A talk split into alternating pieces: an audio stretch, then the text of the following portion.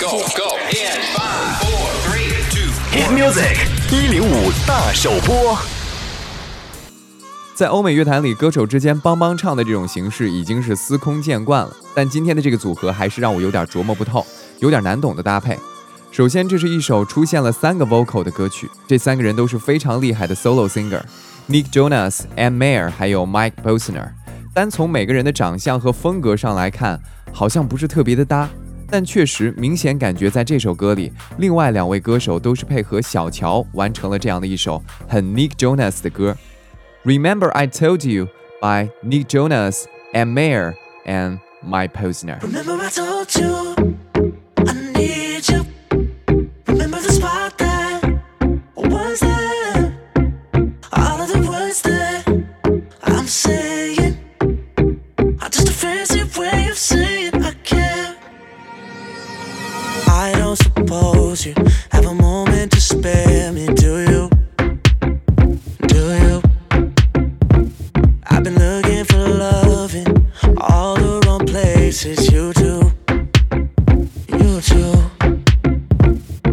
I don't like the way you went and told me oh well.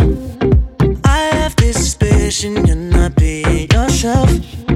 I don't suppose you have a moment to spare me, do you?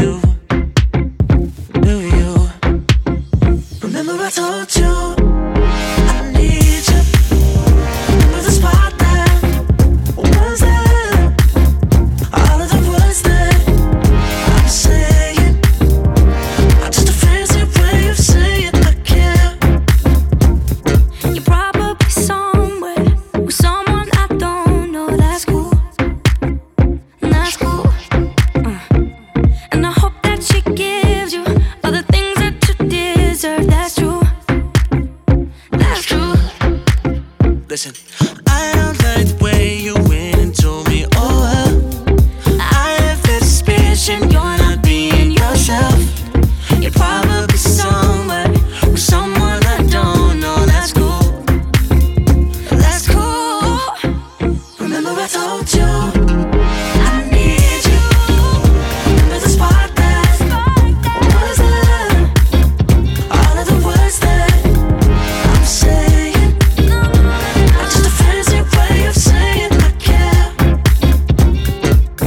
cut it off, and we know why. I'm in love with myself, cold inside. Too many shoes in your closet, go some I suck at talking. The girls are here, goes a try. More women than I should have in a century.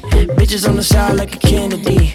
Started to drain all my energy. I love her, she's the friend and the enemy. Uh, at the same time, and I can't lie. Got too many girls for the way I rock the baseline. You got addicted to the seats on the baseline. Let's see how you do with your back before fame lie. After all the shit we been through, I play the Roxy. I ain't about to guess list you, and I know I'm talking shit. It ain't fair. Hate's just a fancy way of saying I care. I told you.